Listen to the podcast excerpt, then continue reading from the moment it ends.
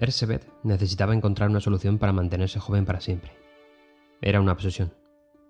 Aunque solo tenía 44 años, su aspecto era ya el de una mujer mayor. No se podía esperar menos de una mujer de su edad en el siglo XVII. Una de sus criadas empezó a preparar la ropa que Ersebet llevaría durante ese día. Mientras, otra de sus criadas, una niña prácticamente, comenzó a alisar su pelo. Con tan mala fortuna que se produjo un estirón en la parte de la frente. Ese cepillo no parecía el más adecuado. Ersebet entró en cólera. Una cólera incontrolable. Giró su cuerpo hacia la criada y de un certero golpe en la cara le partió la nariz. Todo en reprimenda por el estirón. La sangre de la doncella salpicó por todos lados, e incluso manchó parte del brazo y de la cara de Ersebet. Lo que en un principio fue un suceso muy desagradable, iba a desencadenar terrores en las próximas semanas y meses en el castillo de Catís. Ersebet intuyó que aquellas manchas de sangre de la pobre doncella habían alisado su piel, eliminando en gran parte las arrugas propias de la edad. Ersebet estaba ante lo que creyó era el descubrimiento de su fuente de juventud, la sangre de doncella. A partir de ese momento, la mente de Ersebet empezó a volar hacia tratamientos imposibles y recuperar de esta forma el aspecto de juventud que tanto anhelaba. Necesitaría sangre fresca, proveniente de jóvenes doncellas, para poderse bañarse en ella y rejuvenecer todo su cuerpo. Y aunque pudiera parecer una locura, siendo una condesa de la nobleza del siglo XVII, esos caprichos eran factibles con impunidad. Entre 1604 y 1610, los agentes de Ersebet se dedicaron a proveerla de jóvenes entre 11 y 26 años para sus rituales sangrientos.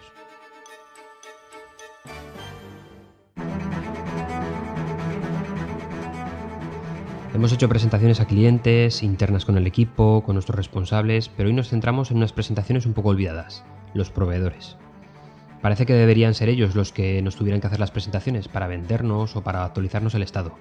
Pero nosotros, como clientes, también podemos realizar presentaciones a nuestros proveedores. Y algo que he podido comprobar es que estas presentaciones se convierten en una especie de cortejo. Porque a los proveedores hay que cortejarlos y no sangrarlos. Por varias razones. El proveedor te puede diferenciar de tener un producto o servicio convencional a uno excelente. Por eso, si decides elegir a este proveedor, debes traerlo junto a ti con todas las consecuencias, como si conquistaras a tu primer amor. Su suerte será la tuya. Nuestros proveedores pueden mejorar nuestros productos desde el momento de la concepción. Saben cuáles son los límites que nosotros no conocemos y cómo nos pueden dar oportunidades que pensábamos no teníamos. El proveedor es el que nos puede sacar las castañas del fuego, subidas de producción o cambios en sus piezas para absorber errores tuyos propios, es alguien que como tu pareja está siempre a tu lado a las buenas y a las malas. Los proveedores, buenos de verdad, nos dan mucho tiempo para ocuparnos de problemas propios, porque ellos no generan problemas. Explícale los orígenes del proyecto, cuáles son las necesidades de tu cliente y por qué van a ser importantes los puntos claves de su producto. Al final, buscamos involucrar al proveedor de una forma profesional, pero ese extra de información le dará un punto de implicación emocional en el global del proyecto. Enséñale a dónde quieres ir y cuáles son las limitaciones que vas a tener en el futuro. No es punto de debilidad enseñar los cuellos de botella o los puntos más críticos de la cadena del proveedor. Conocer que tienes este tipo de limitación te aporta un carácter más personal frente a tu proveedor. Muéstrale cómo quieres que se comporte, cómo te va a ayudar en tus puntos débiles y sobre todo acuerda unos indicadores y enséñale su evolución. Te permitirá en presentaciones sucesivas mostrarle sus progresos y sus logros.